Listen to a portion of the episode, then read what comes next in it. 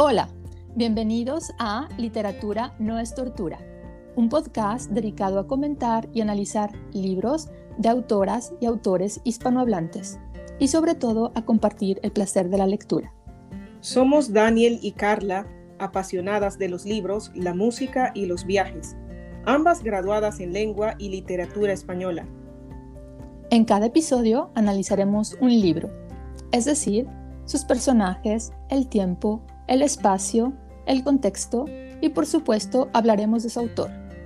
Si te gusta leer, te invitamos a escucharnos.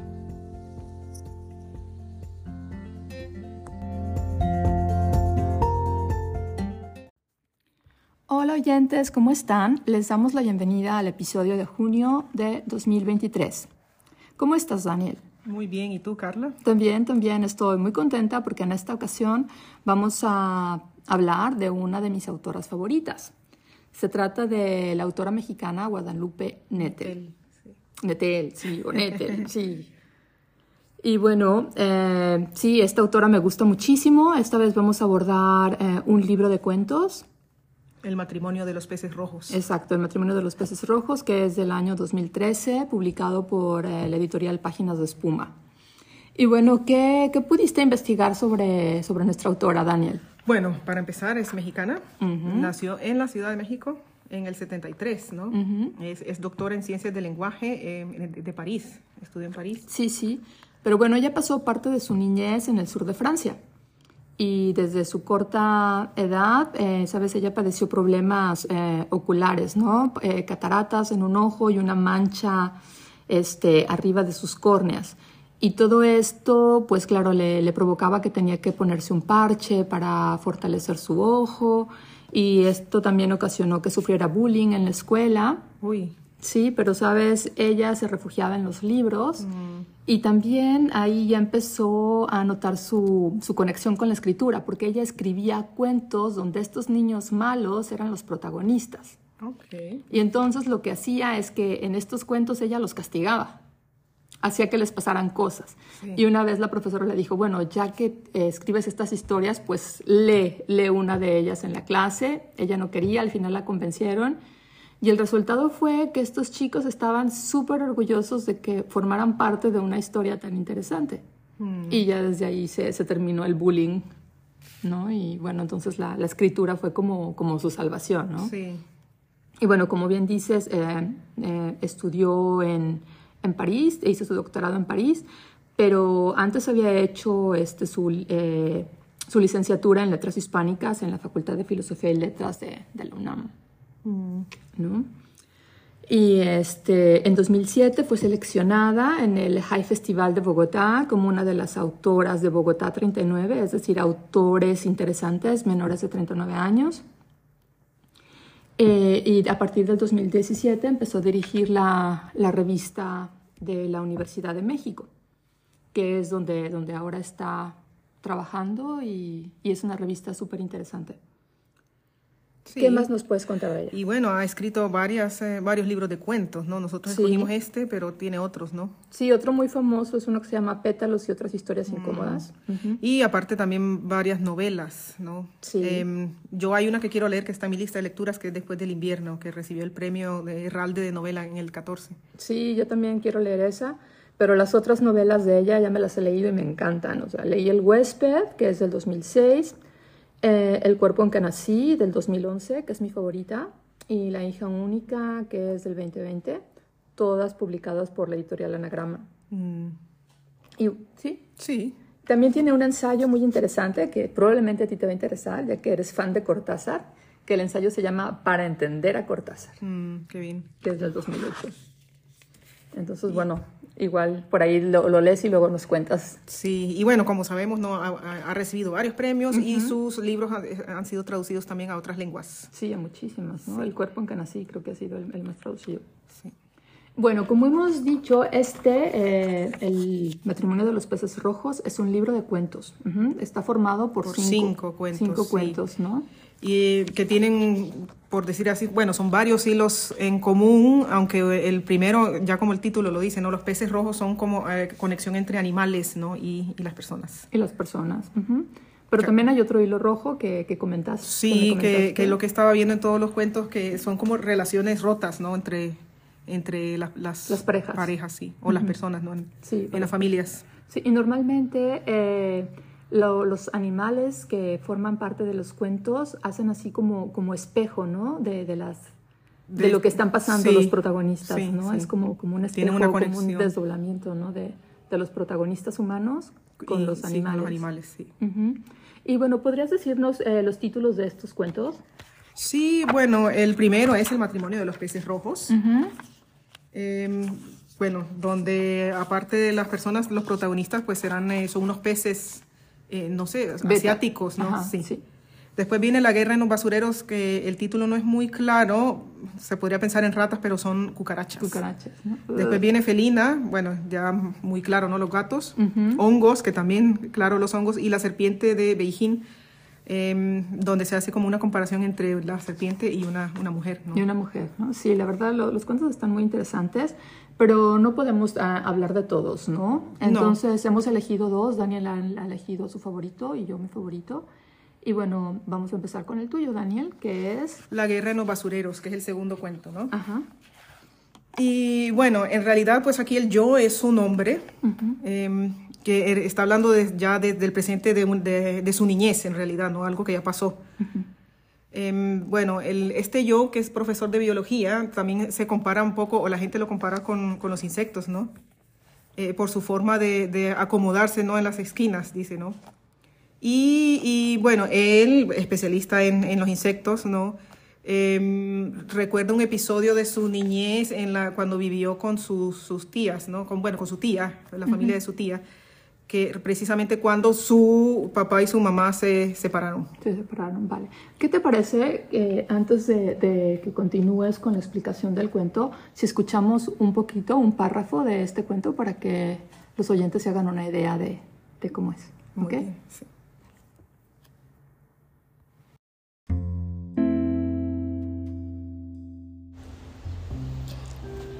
¿Ve que no tiene nada de malo comerse a los insectos? Le preguntó Isabel a mi tía, quien seguía observándolo todo con actitud reflexiva. Se lo aseguro, señora. Si empezamos a comerlas, las cucarachas se irán despavoridas. Pero ¿cómo vamos a convencer a mi marido y a los niños de que lo hagan? preguntó Claudine para mi sorpresa. Primero, se las daremos sin decir nada y ya que se acostumbren les explicamos todo. Si no, los traemos aquí para que se den cuenta. El lunes, al volver de la escuela, comprendí que mi tía ya estaba decidida. A la hora de comer, Isabel sirvió ensalada de lechuga y charales empanizados. Para aderezarlos, trajo un par de salsas picantes, sal y rebanadas de limón. Desde la cocina, miré cómo mi familia devoraba aquel platillo nuevo con el hambre de siempre. Mi tía también comió, pero en menor cantidad y a regañadientes, con una expresión de mártir absorta en su sacrificio. Yo no probé bocado, al día siguiente sirvieron chop suey y el miércoles setas de diferentes tipos en salsa de chile guajillo. Toda esa semana Isabel siguió innovando manjares. Después de varios días y sin ningún tipo de razón aparente, la población de cucarachas en nuestra alacena había disminuido. Mi tía estaba feliz y llamó a sus hijos para explicarles el nuevo estado de las cosas. No le digan nada a su papá todavía, advirtió. Creo que no está preparado. Al principio mis primos se mostraron contrariados. El más pequeño vomitó esa tarde y se negó a comer durante varios días. Sin embargo, muy pronto todos dejamos de lado los prejuicios y empezamos a disfrutar intensamente nuestra supremacía sobre las cucarachas.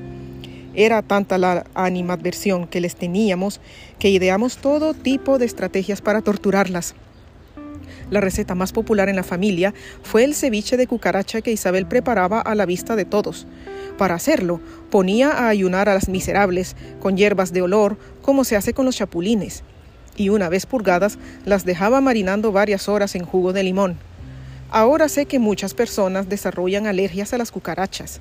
Su sola presencia les produce edemas en los párpados y un lagrimeo constante. En ocasiones llegan incluso a originar asma. Sin embargo, quizás por la manera tan escrupulosa como las cocinaba Isabel, nadie de la familia desarrolló esas reacciones. La ingesta de cucarachas no solo nos ayudó a terminar con la plaga, sino que fomentó la amistad entre nosotros. Yo volví a comer a la misma hora que todos los demás, poniendo mayor atención en mis modales, y mis primos dejaron de segregarme por mi mal comportamiento. No hay nada como un secreto familiar para propiciar la unidad entre los miembros.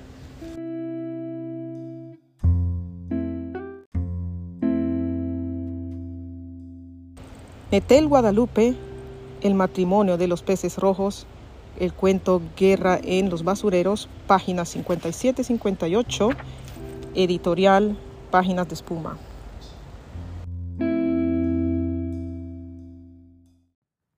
Bueno, Dani, eh, ya que hemos escuchado, continúa con, tu explicación. Sí, em, bueno, em, en este entonces, cuando el chico ya tenía, estaba entrando a la adolescencia, no se separaron sus padres. Creo que, em, si no recuerdo, em, la mamá era como, bueno, por decir así ahora, hippie, ¿no? O vivían en un estudio y lo llevan a donde la tía, que es la, tía Claudine, que era, o Claudine, ¿no? Que era la, hermana mayor de su madre. Y, por decir así, todo lo contrario a, a la familia de él, ¿no? Porque como decir la familia perfecta, ¿no? Ella con su esposo y los hijos ejemplares que iban al colegio americano mm. y vivían creo que en la colonia Roma, ¿no? Y no en un estudio así como ellos, ¿no? Como muy moderno, ¿no? Em, y bueno, aquí dicen, ¿no? Con hijos disciplinados, ¿no? Y buenos estudiantes. Los hijos perfectos. Sí, bueno, iban, bueno, lo llevan ahí a la colonia Roma y él, en realidad, él vive así como en medio, ¿no? De, de como, o sea, la familia no lo acepta 100%. Vive, creo que al lado de las, de las empleadas, ¿no? En la azotea. Em, y, y, es como un chico, un chico que no se logra integrar al principio con esa familia. Claro, porque no se siente acogido por ellos. Sí, porque tienen como otras costumbres, ¿no? Incluso para comer, parece que lo quedan viendo mal. Porque la mamá de él es un poco hippie, ¿no? Sí, sí. Y bueno, la cosa es que eh, todo empieza, toda la aventura empieza cuando eh, este chico que como la familia no lo trataba bien, se aísla y va a comer a otras horas. En la noche, en una de sus búsquedas nocturnas de comida, se encuentra una cucaracha, ¿no? Y la mata. Mm. Y pues resulta que eso para la, mamá de Isabel, ¿no? Que es, una de las empleadas, ¿no? Isabel y Clemencia es la mamá. Em, ella augura que eso no es nada bueno. O sea, como decir, se van a vengar entonces las cucarachas y van a invadir el, el hogar. Y precisamente eso es lo que pasa. Bueno, yo no sé si sería verdad, ¿no? Si que matas a un, insecto y después aparecen nosotros. Ay, nunca lo había oído, qué asco. Bueno, la cosa es que aparecen y, bueno, después empieza como una guerra contra estos animales, ¿no? Aunque la, señora Clemencia no está de acuerdo, em, a Isabel se le ocurre otra cosa.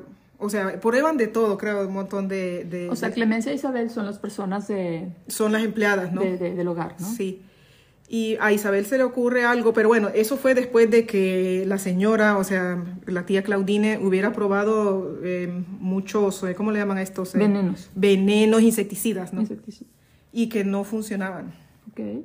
Porque bueno, para los que venimos de Latinoamérica y que, hay muchas cucarachas, sabemos que es bien difícil. o sea, son plagas, ¿no? Sí. sí. Es bien difícil acabar con ellas también por el clima, ¿no? Sí, claro. La humedad y todo eso propicia. Favorece para la reproducción. Y bueno, la cosa es que prueban de todo y al final a Isabel se le ocurre la idea de empezar a comerlas. Ah. Que eso también me llama mucho la atención de este cuento porque en México... No comemos cucarachas. Bueno, pero sí hay, una, hay una tradición de comer insectos, ¿no? Sí, pero estos no. No, no. Pero sí em, me ha llamado la atención la, cantidad de insectos que menciona, ¿no? Em, que se mencionan en este relato que yo no conocía, ¿no? Aunque sí hay algunos, por ejemplo, se sabe que se, los chapulines, ¿no? Los eh, chapulines eran una especie de, grillos pequeñitos, sí, O las hormigas también que se comen. Sí, las hormigas. Los huevos de hormiga. sí. Y menciona otras, ¿no? Como chinches y creo que los hongos de los, eh, del maíz, ¿no? Ah, sí, eso sí. O sea, bueno, entonces, eh, como utilizando esta idea, empiezan a preparar las cucarachas. Y, y las cucarachas, al notar que, que, empiezan a comérselas, como que se desaparecen, pues. Se asustan, ¿no? Sí. Oh my God. Y eso también une a la familia, ¿no? Porque o sea, el secreto de comerse las cucarachas. Sí, porque es lógico, toda la familia tiene que participar en, en, esto. Ay, como un ritual, ¿no? Sí. Y eso también une al primo, ¿no? Con, con sus primos. Sí, lo une a él, al, yo con los primos y con, con, la familia. Aunque después llega la madre y este chico e, eso me, me, parece muy tierno también. Él quiere estar, volver con la madre, aunque, aunque sea un desastre, ¿no? Pero em, le dicen, o no sé, sí, al final que, que ella tiene que ser internada. Y, o sea, no se sabe el final del cuento exactamente, pero se, me imagino yo que el chico se tiene que quedar entonces con la tía y con la familia. ¿Y tú crees que entonces, a, partir de que ellos comparten este secreto de comer eh, los insectos, él se siente ya integrado a la familia? Me Finalmente sí, es acogido. Aunque ese final me sorprende un poco porque igual se quiere ir con la madre, ¿no? O sea, el lazo con la madre no, no desaparece. No, desaparece, Claro, claro. Y al final también el, el, final, el lazo con la cucaracha, con las cucarachas, porque al final él, la mamá se va y él queda muy triste, ¿no? Se encierra en su cuarto y dice que la única compañía que tuvo esa noche fue una cucaracha que había quedado huérfana. Mm, como es como ¿no? sí. Es, sí, es un espejo. Sí. Claro. Una cucaracha quedó con él. Y no la mata, ¿no? Ni se la come. O sea, es... Su mascota. Sí. sí, sí. Eso es como un resumen, ¿no? De, de, este cuento. Ok. ¿Y qué, qué te parecen los personajes? Pues eh, sí, no sé, eso, ya me imagino la familia ejemplar, ¿no? La, la tía Claudine, eh, me imagino que es estas familias que les encanta vivir de las apariencias, ¿no? Sí, porque eh, ejemplar 100% no. Eh, bueno, de hecho también ahí denota él, él cuenta que los primos en el, en el bus escolar molestan a los otros, ¿no? Ah, o sea, perfectos tampoco, tampoco son. Tampoco son, pero eso no lo mira la tía, ¿no? Y también, no sé, me llama la atención el papel de las, de las dos empleadas, ¿no? Ahí vemos siempre este clasismo que, que hay en la sociedad mexicana, ¿no? de los de los señores y, las, y el chico, empleadas del hogar. Y el chico también que está como en medio, no, no, no lo ponen a dormir con, los primos, sino que también está al lado de las empleadas en la azotea, ¿no? Claro, que aparentemente forman parte de la familia, pero que siempre están aislados, ¿no? O sea, no, no pertenecen sí. totalmente a, a, la familia. A la familia. Ok, y bueno, ya comentaste que, que esto transcurre en la Ciudad de México. Sí, y bueno, estamos hablando que el yo ahora ya no ya no es el niño, ¿no? Pero está contando un episodio. Entonces, ¿el narrador es, es, en, es, en, tercera persona o es un No, es un yo, pero ella es un yo que, que está hablando del presente algo que pasó en el pasado. Ah, muy bien. Sí. Ok. Bueno, pues ah, ahora yo les voy a hablar de, del cuento que elegí, que es el cuento que le da título al libro, que es El matrimonio de los, peces, rojos, ¿no? Eh, en este cuento... Eh, se da una reflexión sobre las relaciones humanas, los miedos, los deseos de, una pareja. Y aquí los, los, peces, que son las mascotas de esta pareja, hacen la función de un espejo, ¿no? De qué es lo que está aconteciendo con, con los protagonistas humanos, mm. que es lo mismo que ha pasado en tu cuento, ¿no? Con las cucarachas. Con, las cucarachas. Y es, siempre los animales en todos los cuentos tienen la función de, de un espejo de, de los protagonistas humanos, ¿no? Y bueno, eh, en este cuento, eh, como les he dicho, es sobre una pareja que esperan la llegada de su primera hija. Ellos viven en un departamento eh, cómodo en, en, la ciudad de París y tienen un acuario con estos peces rojos que es un regalo de una amiga. la protagonista, llevada por su curiosidad, se pondrá a investigar cosas sobre sus mascotas, las características de esos peces rojos y va a descubrir que, que son peces asiáticos, que se llaman beta, son muy agresivos, ¿no? Que son agresivos, sí, sí. Y ella irá interpretando el comportamiento de esta pareja de, peces beta, ¿no? Todo lo que ella ve que hacen los animales, ella lo, lo interpreta. Y nosotros como lectores eh, veremos que es muy parecida a la dinámica que tiene con, con su pareja, ¿no? Eh, también eh, el poco interés que demuestra la hembra pez ante el deseo de apareamiento del macho será el inicio de un conflicto entre esta pareja de peces. Y de nada sirve que el, pez la corteje ni cambie de, colores bonitos. O sea, la pez hembra no quiere tener este, un compromiso con este pez, ¿no? Es así como, como un matrimonio impuesto, básicamente lo dice la protagonista, ¿no? Porque los escogieron de un acuario, los pusieron juntos por ser macho y hembra, pero en realidad no, no hay química. No hay química entre ellos, ¿no? No hay, no hay nada que, que los una. Sí, de hecho, más bien creo la, la, la pez hembra desarrolla como unas manchas, ¿no? Por el estrés, ¿no? Exactamente. se siente eh, acosada. Se siente, se siente acosada. Y también ello, ella descubre en estas lecturas sobre peces que el acuario donde los tiene es muy pequeño y que ellos necesitan más espacio porque cada uno necesita como como su lugar para descansar, ¿no? Para no ver al otro, ¿no?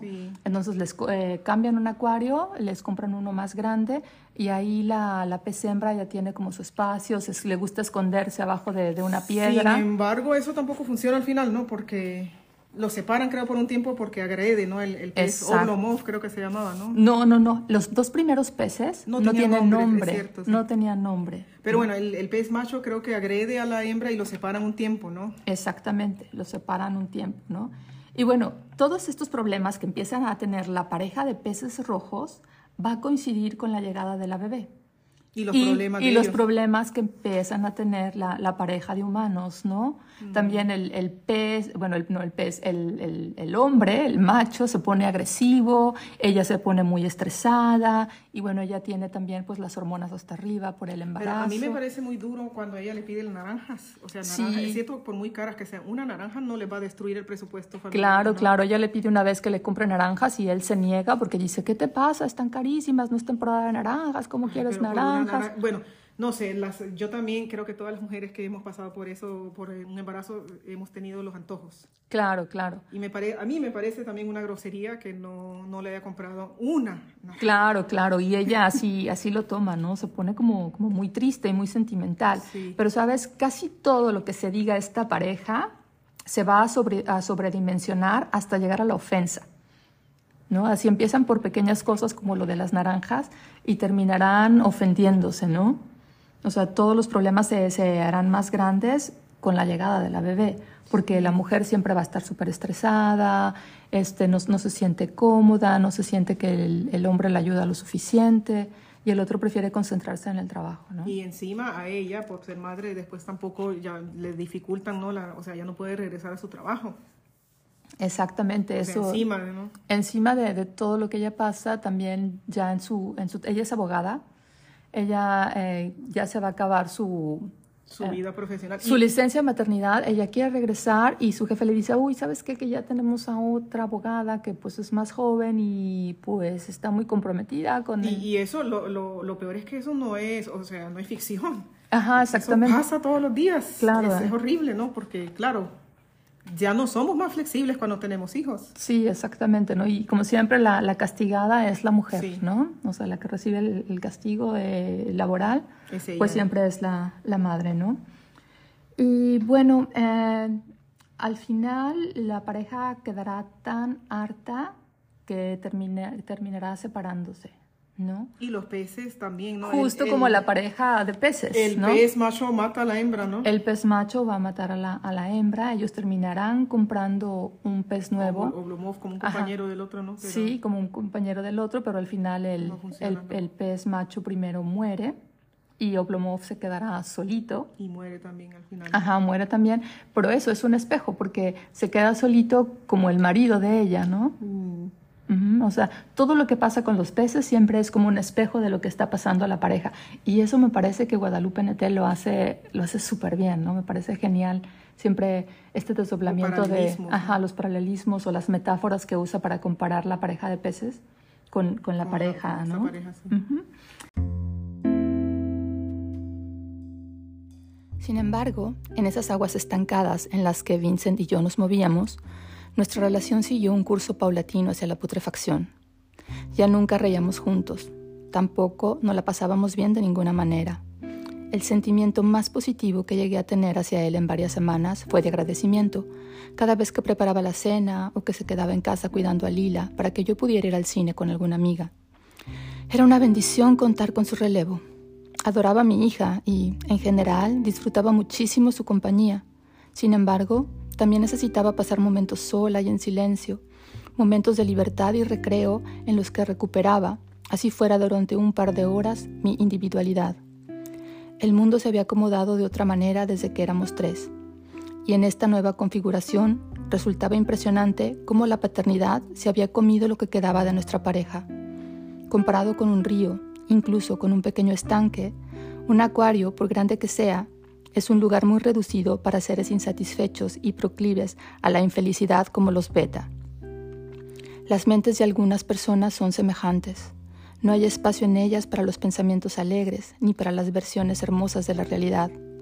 Así estuvimos nosotros durante los meses que siguieron, viendo siempre el lado más sombrío de la vida, sin apreciar o regocijarnos lo suficiente por nuestro bebé y la maravilla de su existencia, por no hablar de una infinidad de acontecimientos nimios, como la salida del sol, nuestra salud, la suerte de tenernos el uno al otro. Netel, Guadalupe, El matrimonio de los peces rojos, editorial Páginas de Espuma, página 37.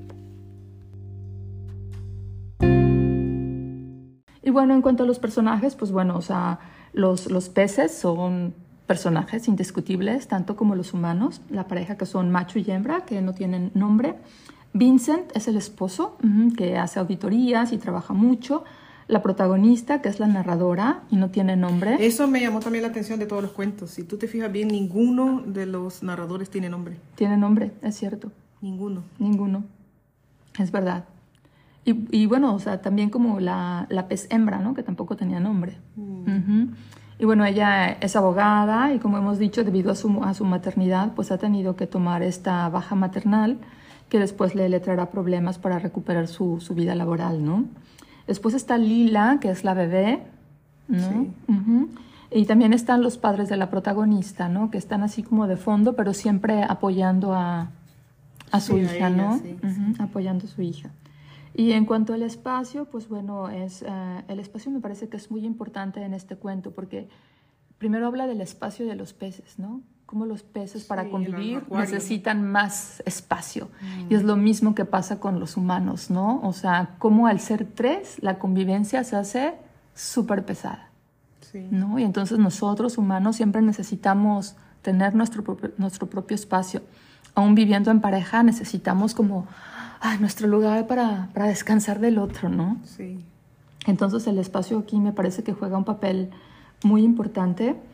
Y bueno, sí, eh, también vimos que aunque el acuario que compraron para los peces sea muy grande, siempre va a ser un lugar reducido para estos peces que son insatisfechos y proclives a la agresión, ¿no? Como los peces creo que beta. Tal, vez eso también sea entre estos humanos, ¿no? Eh, más que el espacio es eso, que no es suficiente cuando no ellos no... No están bien. Sí. sí, y eso, este problema también se da entre los humanos, ¿no? Y ella al final se termina regresando donde sus padres, ¿no? O, yéndose al, al, a Burdeos, que es donde viven sus padres, ¿no? Poniendo tierra en, medio, ¿no? Claro, porque los espacios geográficos son París y, y Burdeos, ¿no? Sí. Y bueno, el espacio donde sucede la mayor parte de la acción, pues es en el departamento de la pareja en París, que a pesar de ser un, departamento cómodo, pues a la llegada del bebé. Es pequeño, ¿no? Al final creo que tienen que vaciar el estudio. eso es típico también, ¿no? También el bebé necesita espacio. Exacto, exacto, ¿no? Entonces, pues sí, el espacio aquí es, es fundamental, pero eso, o sea, queda de manifiesto que con los peces, que aunque el espacio sea enorme, si ya la pareja no funciona, pues no funciona. No, no importa que vivas en que vivas un palacio ajá, y que estés en la ala y en la sala B, este, siempre va a haber estos, estos conflictos, ¿no? Y bueno, en cuanto a la temporalidad, pues sucede durante el embarazo de la protagonista y ellos se separan antes de que la niña cumpla siquiera un año. La niña no, no, llega a cumplir el año, ¿no? Sí. Eh, en estas, eh, todas estas historias me parece que están cargadas de, de un poco de humor negro, ¿no te pareció? Sí, no, tal vez con esas comparaciones, ¿no? Con los animales. Ajá, sí, sí, sí. Esto me gusta mucho, el lenguaje que utiliza y mete así como unas pinceladas de humor negro para hacer las metáforas o comparaciones de los humanos con los animales. eso, eso me gustó mucho. Y bueno, al igual que en tu cuento, la narradora, bueno, aquí es mujer, pero también está en primera persona, es la mujer de la pareja.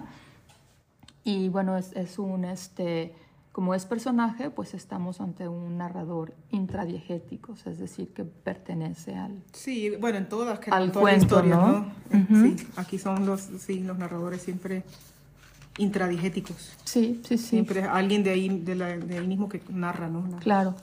Y al ser un yo femenino quien cuenta la historia, ¿sabes? Le imprime esta mirada como más de de, entendimiento, de empatía hacia lo que pasan las mujeres en, en el embarazo y, en la maternidad en general, ¿no? O sea, se ve ahí mucho como, como la, la narradora se, se, muestra muy empática ante su situación, ¿no? Y muy triste ante el poco entendimiento de su pareja. pareja sí. Bueno, eso tiene un poco en común con, no vamos a hablar de los otros cuentos en detalle, pero en Felina también es una mujer que sale embarazada de alguien que, que solo había estado de inquilino en, también en México, ¿no? Sí. Y, pero al final, aunque se había decidido por un aborto porque quería eh, seguir sus estudios de doctorado en el extranjero, decide mm, pues seguir con su embarazo, pero pierde al, al a su bebé, ¿no? Pierde al bebé, sí. Y también ahí pone como si lo, lo, que sufre, ¿no? entre esta decisión de sigo con el embarazo, no sigo, que le digo al chico que casi no conozco. Ajá, claro. Sí, sí, sí, sí, ese cuento también me gusta muchísimo, Felina, sí. Y también me gusta mucho que la autora use el yo, use la primera persona, porque parece que cuenta la historia sin intermediarios, mm. ¿no? Es así como que pasa directamente de una experiencia de primera persona al lector, ¿no? Sí. Aunque no sea este, autoficción, ¿no? O sea, es, puro, es pura ficción, ¿no? Y bueno, los temas que, que, trata este cuento, pues bueno, en general se aprende mucho de los animales con los que convivimos, incluidos los peces, ¿no? Y eso, como hemos dicho, es como un espejo que refleja las emociones de, de las personas. Y bueno, este cuento trata las relaciones de pareja, la paternidad, el espacio que necesitamos como seres humanos, los animales y sus relaciones, también, no sé, la animalidad que tenemos como personas, ¿no? Sí, bueno, en, mi cuento también, ¿no? El chico, ahora que, que, dices eso, ¿no? Como que la familia lo ve tal vez como la, la cucaracha al principio, ¿no? Sí, sí, sí, el invasor. Sí, no quieren que coma con ellos, ¿no? Porque, ay, no, no pertenece a ellos, ¿no? Pero después se unen Como la especie invasora. Se unen a él porque él también se une en la, en la guerra contra las contra las cucarachas, claro, sí. Y eso, aunque nosotros nos creamos muy civilizados, tenemos siempre como, como un fondo animal que, que nos sale de vez en cuando. Somos animales también, ¿no? Ajá, sí, sí, sí. Bueno, algunos se comportan más como tales que otros. Y también este cuento aborda los problemas laborales de la mujer cuando se convierte en madre, ¿no? Sí. Y bueno, algo que me gusta mucho es cómo enlaza la autora la vida de los animales con la de los protagonistas, ¿no? Cómo va enlazando sus, sus problemas, sus obsesiones, y, sí, los instintos animales y cómo los corresponde a los de las mascotas que tienen los protagonistas, ¿no? Sí, bueno, mascotas o, animales. O animales. En hongos no sé. Sí, bueno, eh, el de hongos Casi como una enfermedad, ¿no? Es un cuento muy bonito, sí, pero habla de, de los hongos no, no, no, como champiñones, sino, sino los hongos eh, corporales, ¿no? Sí, sí, micosis, ¿no? Micosis, ¿no? Que es algo... Oh, pero eso une también a los, a los personajes, A los personajes, sí, que es algo bastante asqueroso. Y el último es la serpiente, que bueno, Sí, que ahí compara a la serpiente con una mujer, ¿no? Que a veces una, una mujer puede resultar ser más, venenosa, que, la serpiente que tienen en el terrario. Que la serpiente, sí. Así es que, bueno, en general estos cuentos eh, a mí me gustan mucho. Eh, yo recomiendo muchísimo este... La lectura, ¿no? La lectura de, de estos libros de Guadalupe Letel y, y recomiendo cualquiera de sus, de sus novelas que, que me gustan mucho. Sí, yo también. Es el primer libro que leo de ella y, y, he quedado con ganas de leer los otros. Sí, a mí es una autora que, que me encanta. Bueno, oyentes, y con esto vamos terminando, pero me gustaría saber, Daniel, ¿qué has leído últimamente? Pues el, el último libro que leí es La sed de Marina Yusuk. Ay, de la vampira. Eh, sí, de una vampira. Es una historia interesante. Eh, Sí, porque no habla de una vampira como de su vida en, en Europa y su traslado a Argentina, ¿no? Sí, con las grandes migraciones llegó ella, ¿no? Sí, y cómo, bueno, vivió un tiempo y después estuvo, enterrado, bueno, se enterró ella misma, ¿no? En, en una de estas... Eh, en una cripta. cripta en, este cementerio, famoso, ¿no? La Recoleta, y, después cómo alguien la encuentra, ¿no? Sí, sí, alguien tiene la llave y alguien va y abre y, y la vampira vuelve a escaparse, ¿no? Sí. A hacer de las suyas en el Buenos Aires. y, y, conecta con esta persona que tiene la llave, ¿no? Ajá. Sí, bueno, o sea un libro interesante, aunque no, no, ¿cómo te digo? No me ha conquistado o hechizado como otros, pero, pero está bien. Sí, es entretenido. Bien, está es un libro eh, diferente, ¿no? Sí, es diferente y está bien para leer el verano, en el verano, ¿no? Así entretenido, sin nada así que, que te haga, uy, tengo que aquí usar mucho el cerebro, ¿no? Sí. ¿Y tú? ¿Tú qué, has leído? Yo leí, eh, eh, se llama Panza de Burro de la autora canaria Andrea Abreu. Ah. ¿Sabes? Había oído mucho sobre este libro. Y sí, es, eh, es interesante. Creo que lo, lo, que más me llamó la atención es el lenguaje. Mm. O sea, utiliza mucho, además de, del lenguaje canario y, y de eh, sí, expresiones muy locales de, de, las Islas Canarias, de Tenerife especialmente. Sabes, me, sí, ella escribe como se pronuncia. ¿No? Ah, o sea, me imagino sobre todo palabras en, inglés. Sí, palabras en inglés, o, a veces la protagonista, pues, eh, bueno, son dos protagonistas, son dos chicas eh, preadolescentes de, de, 12 años, ¿sabes? Entonces hay veces que ellas, pues, pronuncian como escuchan las palabras, mm. ¿no? Y eso me gusta mucho, le da mucha vida al libro y me encanta que lo hagan porque yo odio cuando los editores, en su afán de hacer el español súper estandarizado, quitan estos localismos y estas expresiones que, que le dan como una vida especial a, a las historias, sí, ¿no? parte del lenguaje. Exacto, exacto. Entonces yo odio... estos puritanos, ¿no? Que quieren que, que, el español que solo se use... En, que como que sea uno. Por favor, eh, a estas alturas. Eh. Claro, estoy de acuerdo en que es más fácil que todos entiendan, pero si creen que los lectores no somos capaces de entenderlo, pues entonces que pongan abajo, no sé, unas indicaciones de lo que significa en el español estándar. Bueno, es que de todas maneras ahora cada vez con, con todas estas tecnologías y todo lo que tenemos eh, es inevitable. Claro.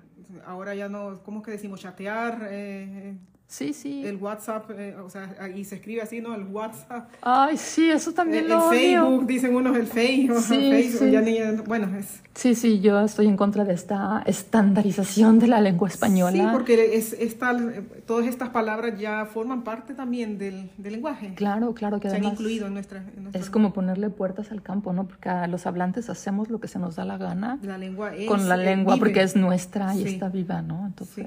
Eso también sí, eso, eso me gustó, es lo que más me gustó de este libro. Y bueno, sí, la historia es esta de, de dos chicas que son amigas y como siempre una es más dominante que la otra, ¿no? Es como la, la otra es como, como la esclava, pero quiere tanto a la amiga y la admira tanto que hace todo lo que esta amiga dice. Mm. Y bueno, es un final triste, pero sí, el libro está, está muy bien, también lo, lo, recomiendo, sí, Panza de Burro de, de Andrea Abreu. Y bueno, sí, para este verano, como siempre, la lista es larga, pero vamos a ver de esa lista qué se puede concretar. Sí, sí, si ustedes también tienen eh, sugerencias, ¿no? De, títulos que podamos leer. Sí, algo que, o tratar. que nos quieran recomendar para que nosotros lo leamos o algo que quieran que, trae, que tratemos en el podcast. Sí, estamos con mucho muy, gusto. Muy agradecidas, sí. Claro, pueden, pueden hacer las recomendaciones en, en nuestro Instagram. Sí, sí. ¿No, Daniel? ¿Qué es? La literatura no es tortura, ¿no? Así nos encuentran. Así nos encuentran, claro que sí. Bueno, pues eh, nosotros ya estamos a puntito de, de, salir de vacaciones de verano. Los cursos en la escuela están a punto de terminar. Sí. ¿No? Pero bueno, trataremos de darnos un ratito para grabar algo para ustedes. Sí, sí. Trataremos. Sí, sí, está haciendo mucho calor aquí por estos lados. Ay, sí, sí, sí, sí. Pero bueno, nosotros les deseamos que pasen un lindo verano Sí, y, bueno, esperamos escucharlos o, bueno, eh, que nos reunirnos pronto. Sí, sí, sí, nos escuchamos pronto. Hasta luego. Bye.